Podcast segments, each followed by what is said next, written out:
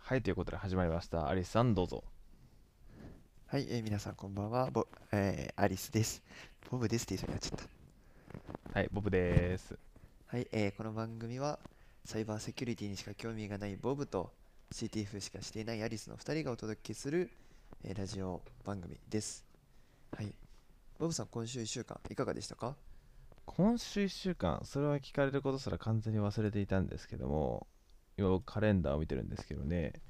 まあ、今週1週間はそれなりに研究をしたなっていうのと、今日ですね、あの自分が去年参加していたあの総務省と NICT がやってるセックハック365っていうのがあるんですけど、あのセキュリティ強強育成プログラムがあるんですけど、それの説明会が今日あったので、まあ、それでいろいろちょっと参加してました。いやー、みんながみぞれのすごい頑張ってるセッコン CTF を君は放置してそっちに行ったわけですね。まあちょっとこの土日はもともと予定が明らかに入っていることが分かっていたので、ほう。まあ今回、セッコン CTF があって、まあちょっとクリプロ班は結構情けない結果に終わっちゃったんですけど、まあ、結構楽しかったなっていうのがありますね。そうなんですね。はい。あの、まあ、ワームアップしか解けなくて、で、そのワームアップの解き方もちょっとこう雑だったなっていう反省があって、なるほど。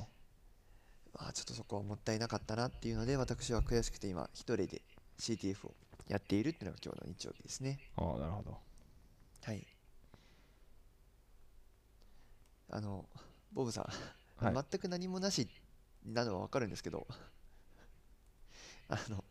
1週間ぐらいはちゃんと話を広げようとしてくださいよ。はい。ということでですね、まあ今週ですね、うちの研究室、新しい試みを始めましてですね、 CTF っつったのに。自分、最近うち、今までうちの研究室、基本的に Zoom 使ってたんですけども、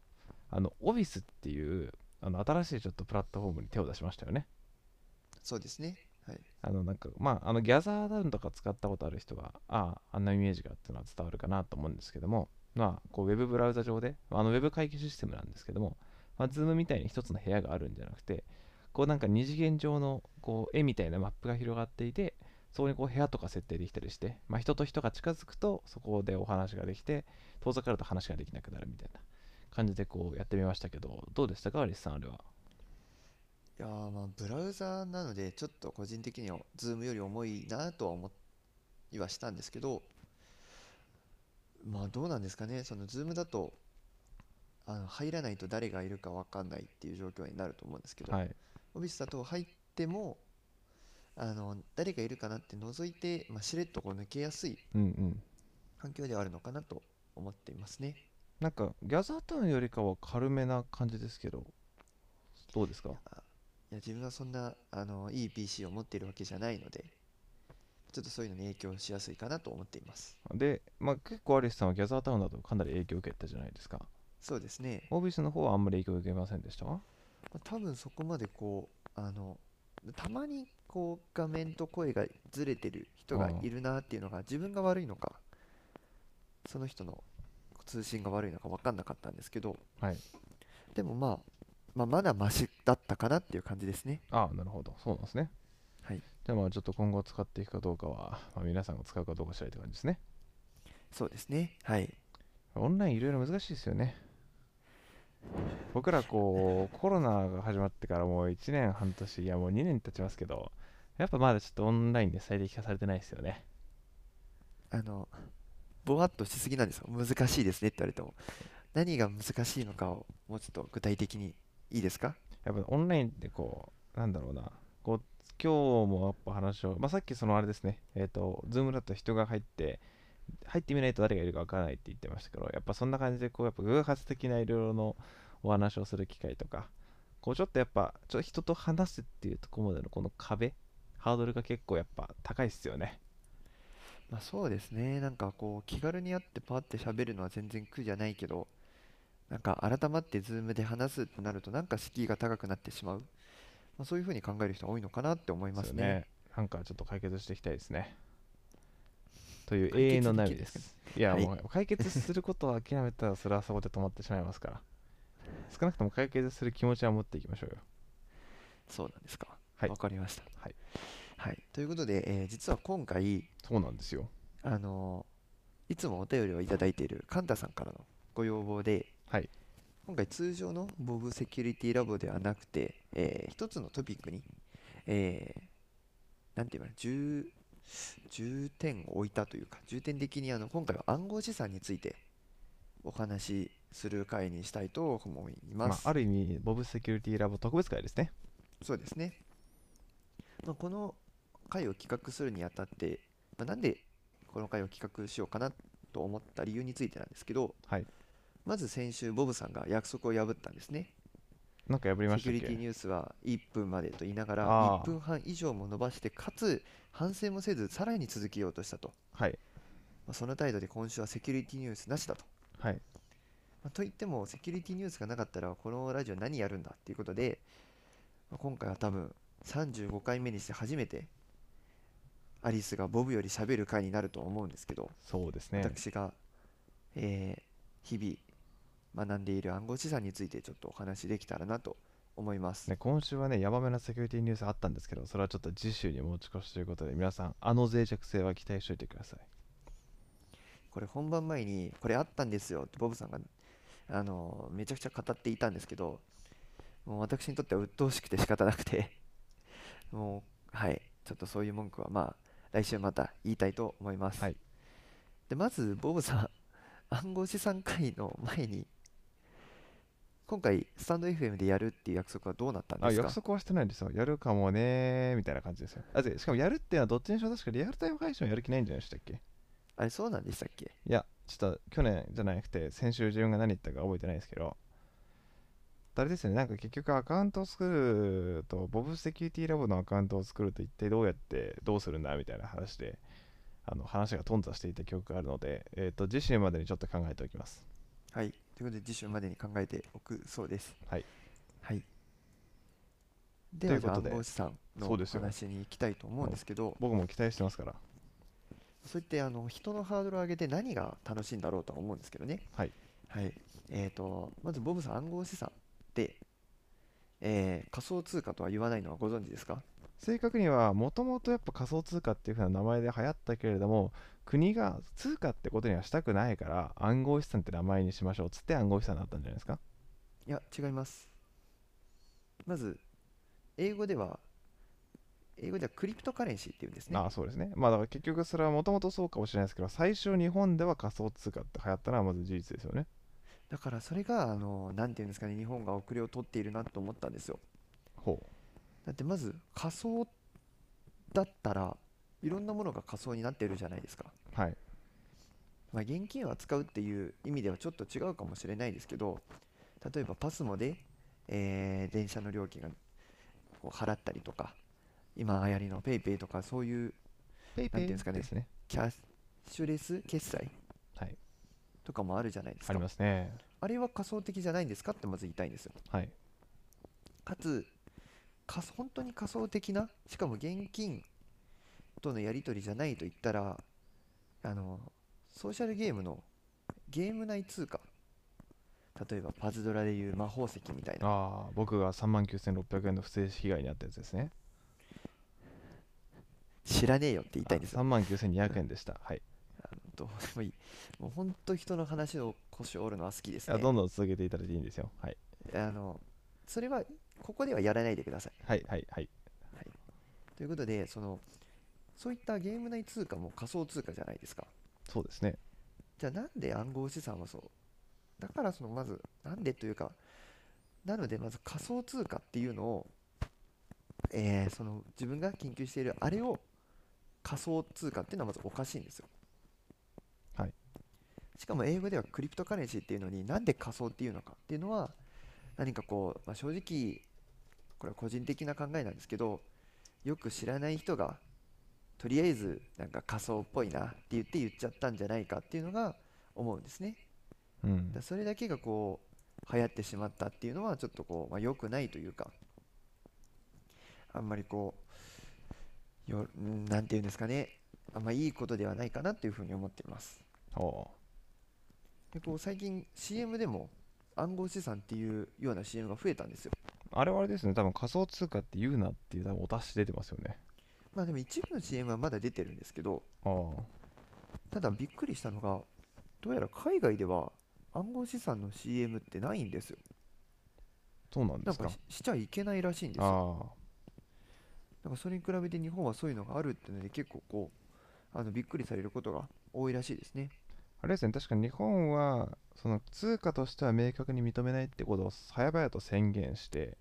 結構法規制とかそこら辺を早めにやりましたよねそうですかね。ちょっとそこら辺はあんま覚えてないんですけど。なんか一時期どっかのニュースとかであのバイナンスとかいう海外の取引所は、まあ、今結局どこにも実態を持ってなくてどこにこう本社としての本拠地をこう構えるかっていうようなところのニュースがあった時にやっぱもうすでにこう暗号資産関連の法整備が進んでる国がいいと後からこう新しい法律が出てくると困るからっていうようなところでなんかそこでもしかしたら日本も候補になるかもみたいな記事を読んだ記憶ありますよそうなんですね。あの自分はそういったのに実は興味がなくて、なぜかっていうと暗号資産、まあ、ビットコインとかがいくらになるかとか全然知らないんですよ。はいなんでかっていうとそこの価値よりかは、えーと、その暗号資産を取引しているブロックチェーンっていう技術に自分は目を向けているんですね。日本語で言うな分散型台帳でしたっけ日本語でブブロックチェーンを分散型台帳とは言いません。あれ 分散型台帳っていうのはあくまでもそういう台帳っていうのであって、その中の一つにブロックチェーンがあるっていうことですねな。るほど。あくまでも具体抽象関係で言うと、ブランさん型体調がこう抽象的なところであって、そのある一つのこう要素というか、例としてブロックチェーンがあるって感じなんですね。あの僕が言った話を君があえて難しく言い直す意味は今あったんですえか今は多分分かりやすく言いましたよ。なんかもう的には難しい単語をまた言い出したなって思ったんですよまあちないみいにや分え散、ーとはい。どうしようかな、まあ、というので、まあ、分散型台帳を使ってこう暗そう暗号資産は小取引してるんですけど、まあ、その技術がブロックチェーンと呼ばれていますうんでなんでこのブロックチェーンがすごいかっていうと、まあ、分散型台帳ということであの管理してる人がいないというか全員で管理するんですねはい。えーとまあその台帳には例えば A さんから B さんが100コイン渡したとか C さんから D さんに200コイン渡したみたいなそういう情報がこう台帳に入っていくんですけどじゃあ分散型にします全員が管理するようにしますってなったらどうなると思いますかどうなると思いますかそれはいい面ですか悪い面ですかいやもう想像していただいて自分が思うどうなるんだろうとああ考なるえほてどもらっていいですよまず分散型にすると、まあなんか、権力が集中しないっていうところでちょっといいイメージありますよね。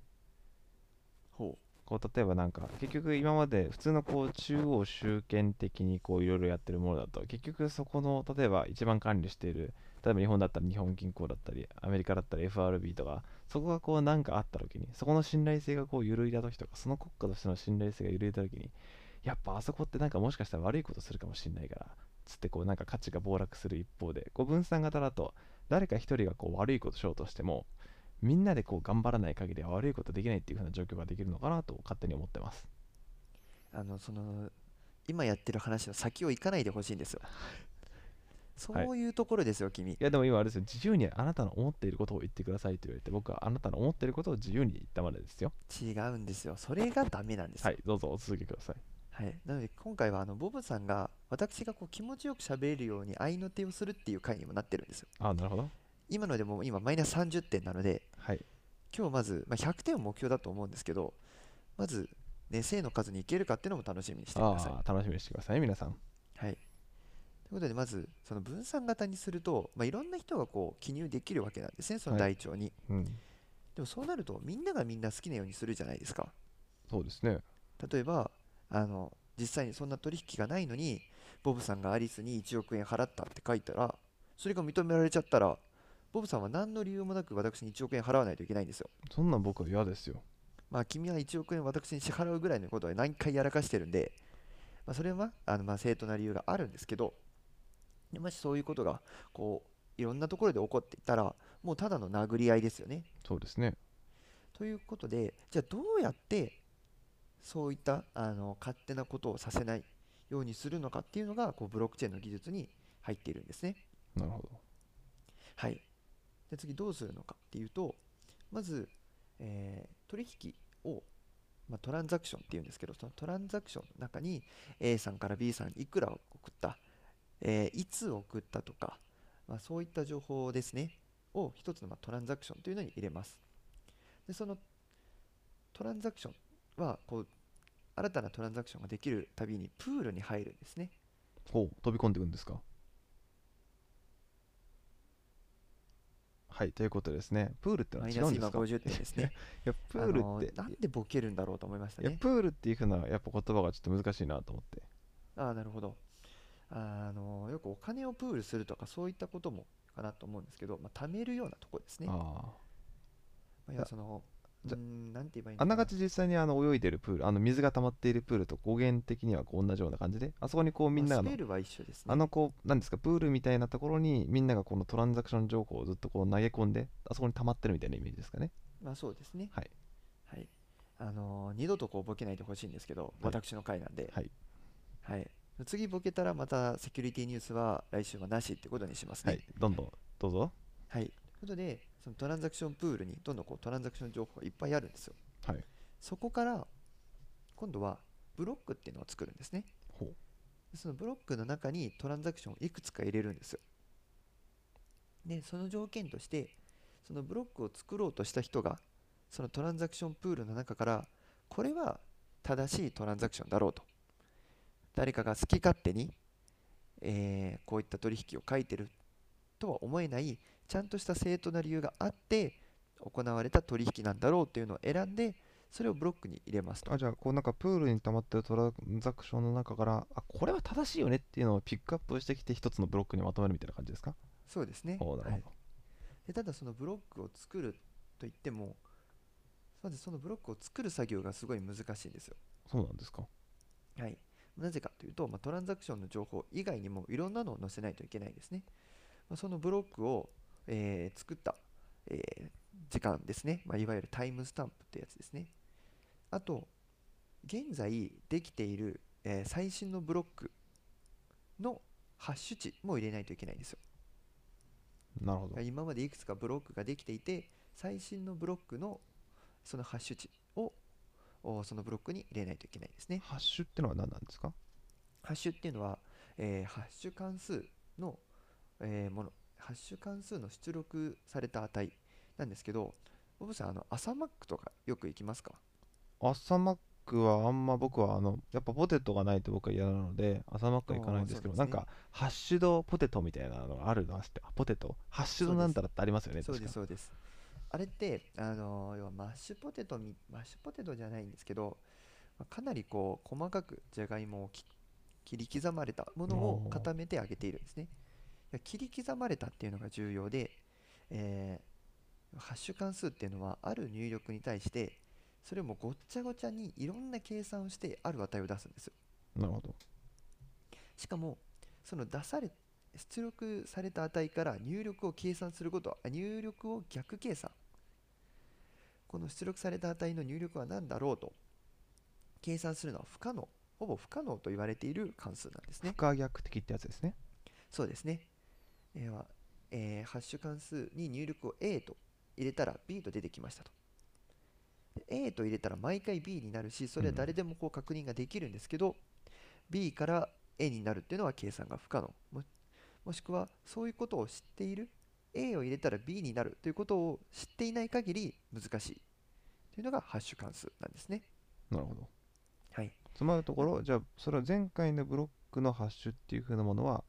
えーとそのハッシュを取るっていうのはどういうことなんですかねそのブロックってものを明確に示してるって感じなんですかそうですねその今回ブロックチェーンなので鎖状につなげるんですねはいなので自分の一つ前のブロックはのハッシュ値はこれだよというそういうなんかポインターみたいな形ですかねあーなるほどを入れるんですけどまあ実はこのブロックの選び方っていうのはちょっと複雑なのでこれちょっと後で紹介します。はいはい、ということで今ブロックの中に、えートランザクション情報であったりいつ作ったかっていうタイムスタンプ前のブロックのハッシュ値などが入るんですけどもう一個ナンスと呼ばれる値を入れないといけないですね。はい今僕は危うくセーフしましたよはいどうぞあの怒らないんでどういうボケだったかちょっと気になってきちゃったんですよ。じゃあもう一回ナンスっていうとこから始めてくださいはい、あのあともう一個ナンス値っていうのが必要なんですよ。えそうなんですかあーやっぱりごめんなさい想像の23回ぐらいハードルをその前にこけましたねあキレッキレですね全然ダメですねやっぱりはああの、 やっぱあれですね なんて言えばいいのかなこうそこその程度のボケを取ってもあの美味しくないっていうのを学んでほしいですねそこで受けたもはいもっと君は大ボケができる存在だと思っているので、はい小ボケはちょっともったいないと思ってくはだいさい、はいまあ、ということでそのナンス値っていうのがあるんですよはいでナンスっていうのは意味のない数字とかなんかあんまりいい意味じゃないんですようん無駄な数字とかなんかそういう意味があるんですよあ意味ないんですって感じですねあの君反省してるんですか今のはこうあえてちょっと分かりやすく言ってみましたよえだからボケになって言ったじゃないですかあはいどうぞどうぞということで、まあ、来週のセキュリティニュースもなくなって違うしま違っう違たわうけ今のなはんあでえすてけこどう意味のないことを言ってこういうのがナンスだよっていうことをこう示したかったんですよダメですはいどうぞおはい続きくださいということでこのナンス値は何かっていうとそのブロックのハッシュ値もまた計算しないといけないんですよそのブロックのハッシュ値そのブロックってのはその自身のブロックってことですか自分が作っているブロックのハッシュ値も計算しないといけないんですよほで先ほどちょっと説明し忘れたんですけどハッシュ関数ってその入出力から入力が予想不可能なんですけど入力がちょっとでも違うと出力が全然違う値になってしまうんですねうなるほど例えば1001234ってものがあった時にそれをハッシュすると ABCD になるっていうふうなものがあった時にその1234を1234じゃなくて1235にしたらもう全然違う ZZZZ に変わっちゃうみたいな感じですあねもうそんな感じですおー全くなる予ほど想ができないようなものになるんですけど、そこでブロックを作るための条件としてその難数値を変えてハッシュを、えーあるルールにに収まる範囲のハッシュを作らないといけないんですよなるほどでそのルールっていうのがハッシュ値がある値より小さい値にななんないといけないんですよほうだからそのそうなるためにナンスをいろいろ変えるんですね。ナンスを1としてみたら本来ハッシュが100以下にならないといけないのに530になってしまった。ああじゃあナンスが1はダメなんだ。2を入れたら今度はもう1万いくらになった。ああダメだ。でいろいろ計算してナンスが1024になったらああなハッシュ値が57になった。ああこれ、まあちゃんとこう認められた、えーそのルールに適したハッシュ値になったんだなということで、えーそのブロックがえー正しいものだと認められるんですね。なるほどじゃあなんかあえてこう厳しめなルールがあってそのルールに合ったものをやらないとその正当性が認められないって感じなんですねそうです。でもなんでわざわざそんな難しい計算がいっぱい必要なものが必要なんですかなんでかっていうと、それを計算がすごい時間かかるんですよ。はい今そのブロックを作る人を全世界中の人がいるんですけど、その人ががんその人たちが頑張っても10分に1個しかできないような設定になっているんですよ。ああなるほどかなり厳しいんですね。なんでかっていうと、簡単にブロックが作れてしまうと、もう簡単にブロックいろんなトランザクションがこう承認されてしまうんで、あ先ほど言ったようなこう正当じゃないと思われるトランザクションもどんどん認められていってしまうんですよ。なるほどはい、また、先ほどあの前の最新のブロックのハッシュ値も自分のブロックに入れるって言ったんですけど、そこも重要で、例えば最新にできたブロック A っていうのが、なんかいかがわしいトランザクションが入ってるっていう時は、そのブロックのハッシュ値を自分のブロックに入れるんじゃなくて、そのブロックの1個前のやつですね。A よりかは1個後ろのブロック、A の次に最新のブロックのハッシュ値を入れる。そうすることで、いや自分は A が正しいものだとは思ってないよって言ったこともできるんですよ。ああなるほどそうなると、チェーンの先が2つに分かれるような状態になるんですね。そうですねまあこれをフォークって言うんですけど、はいこうなると次ブロックを作る人はこの2つ分かれたやつのどっちが正しいかを見て正しい方につなげていくんですよなるほどこうなると、えーみんなが正しいって思う方がどんどんどんどん長くなっていく、うん、まあ、多数決みたいな形になっていくんですけど長くなった方が正当なものとなって短いやつはこう認証されないんですよああなるほどただそのブロックの認証されなかったブロックの中にもちゃんとしたトランザクションがあるんですねはいそれはまたプールに戻るんで、ちゃんとしたやつもいずれはトランザクションプールから正しいものが、えーと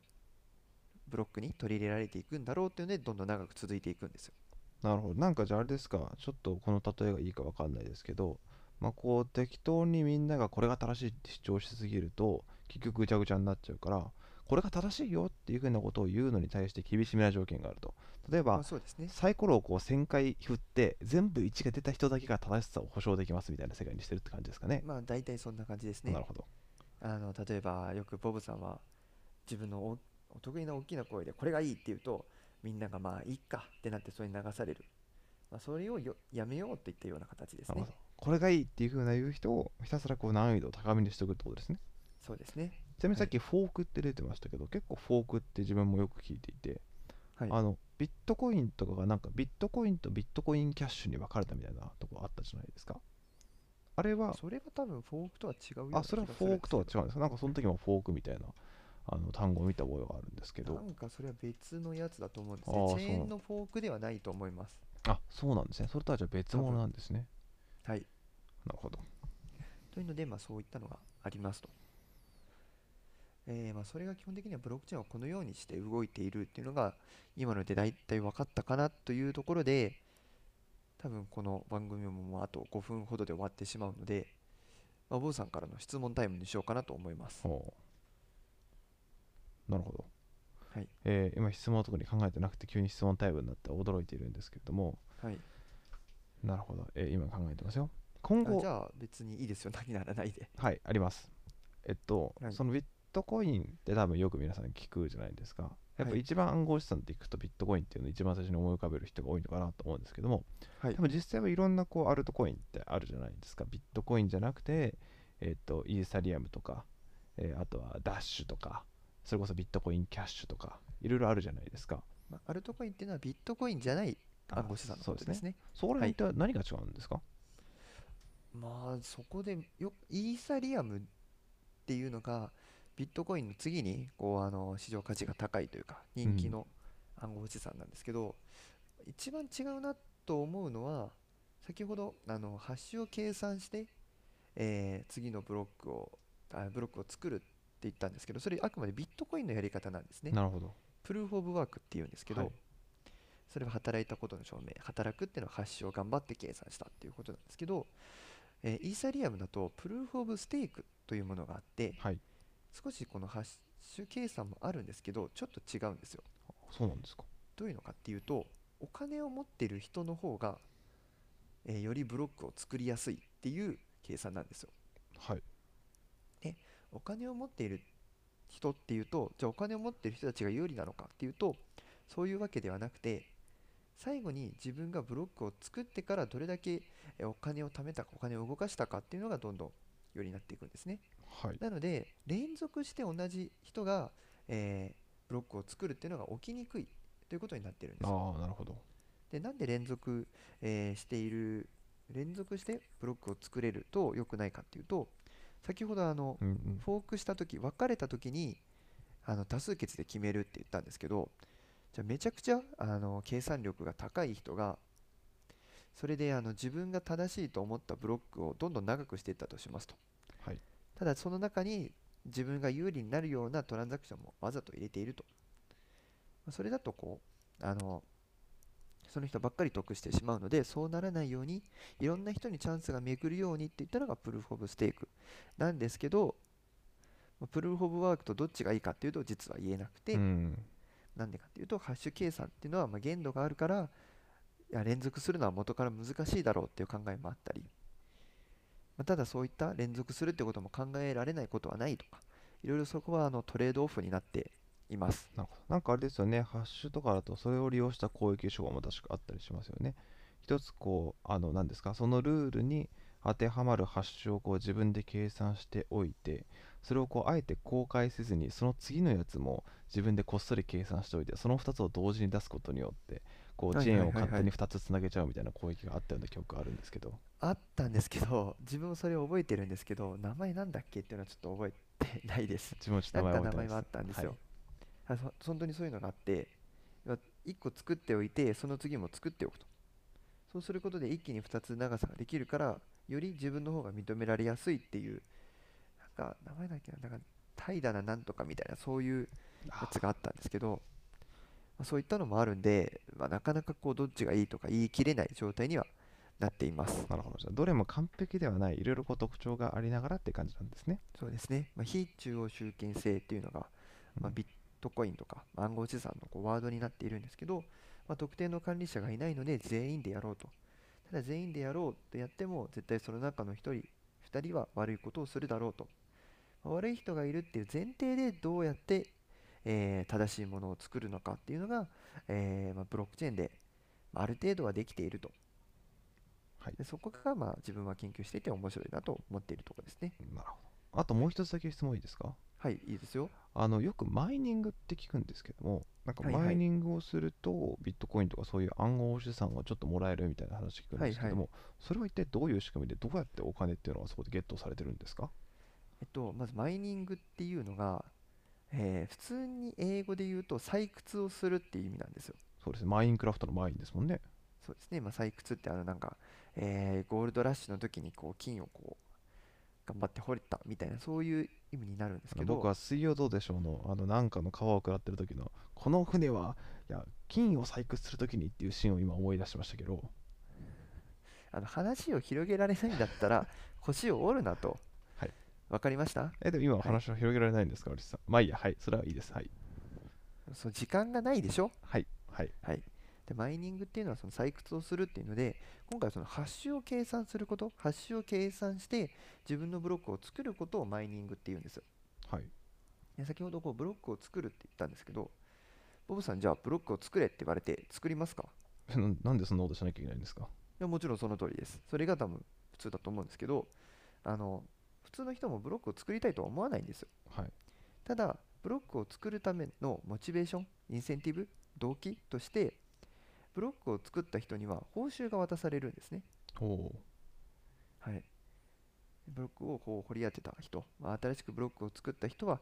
いくらもらえるっていうのが決まっていて、まあみんなそのためにこうブロックを作ろうと頑張っているっていう状態なんですねそのもらえるものっていうのは一体どこから生まれてるんですかそのトランザクションの中とかに入ってるんですかえっとビットコインをもらえるんですけど、はいえーそのマイニングして自分が当たった時に、はいえー自分がブロックを作った時に、えーいくらって決まっているんですけど、はい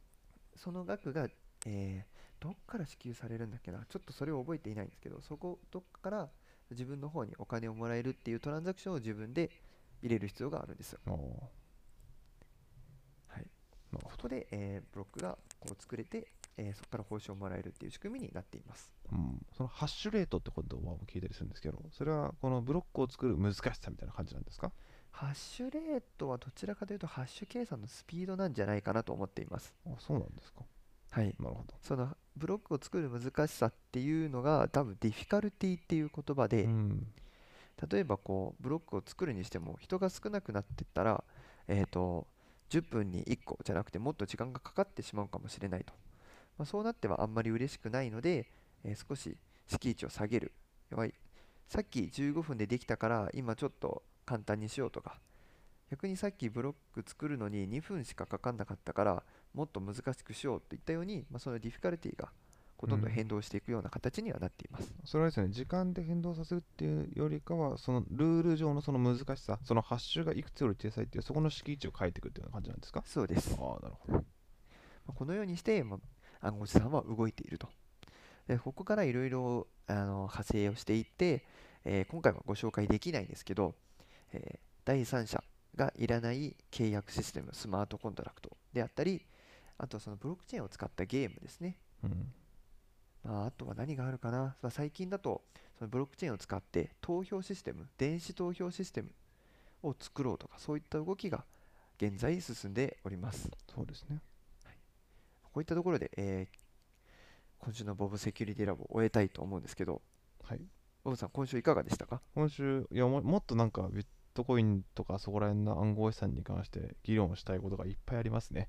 なんかつい最近見たあのマルウェアエモテットでしたっけエモテットかなんかもあの攻撃がいろいろこう起きていてですねそれのこの攻撃のどこに接続するかみたいな情報をあのビットコインのどっかの情報に乗っけてるらしいんですよビットコインかな、いはい。そのブロックチェーン上に情報として乗っけているらしくて今まではいだったら、そのどこに攻撃、どことこう通信して実際に攻撃を行っていくかという、そういうふうな指令を受けるところの情報ってものは、基本的にこうどっかから配信されてくるっていうのが当たり前だったので、そこを潰せばよかったんですけど、逆にそのブロックチェーンのその分散性っていう方の悪用されて、絶対作ったら消えないじゃないですか。ほんではいそこにこうマルウェアに対する指令を送り込むみたいな話もあったりしてなんかそこら辺の話もいろいろですね、なんかいつか紹介できたらいいかなと思ったりしましたそうですね実は今回まだブロックチェーンの特性としてこう匿名性とかそういったことを説明できていなかったんですねはいまあ今回ちょっと30分ということなのであまり時間が取れなかったので、まあ、来週もセキュリティニュースが紹介できないということで来週も暗号資産会にしたいと思います、暗号資産は僕もちょっといろいろ知りたいので全然ありですよあよかったなんかすごい反感を食うもうバッチバチに今喧嘩してやろうと思ったんです けど意外と認められてなんかちょっとこうあれと思っていますはい、はい、ということでじゃあまた締めに入りたいんですけど、はいえーこの番組では皆さんからのお便りをお待ちしておりますえー 454.jp まで、えーお気軽にいろんなことを送っていただければと思いますそうですねもうお便りって言ってもなんかこうしっかりとしたお便りじゃなくて今日僕は朝ごはんで何食べましたぐらいのね超簡単なこうなんかあのはい日報というかお知らせというかツイートあそれみたでいもな感全然じいいでですよ全然 OK はいなのではい。はいということで、まあ、あれですね、久しぶりにこう自分がちゃんと喋ったんですけど、今まで私が喋んなかった理由って、あの、ボブさんは自分で喋るんだったら自分の話の腰は折らないじゃないですか。自分で喋りながら自分のこの話の話たまにおりますよそれは本当にトーク力やばいですよ。ああなるほどはい。まあそういったことがあったのであんま喋ってなかったんですけど、いざ自分が喋るとなるともう3分に1回ぐらい話の腰を折られるんで、まあ嫌だったなっていうのが今日の感想ですね。ねこれが緩急ってやつです緩急ってやついや、あの、俺にはいらないです。はいということでお後がよろしいようで今週はボブとアリスでした。さようなら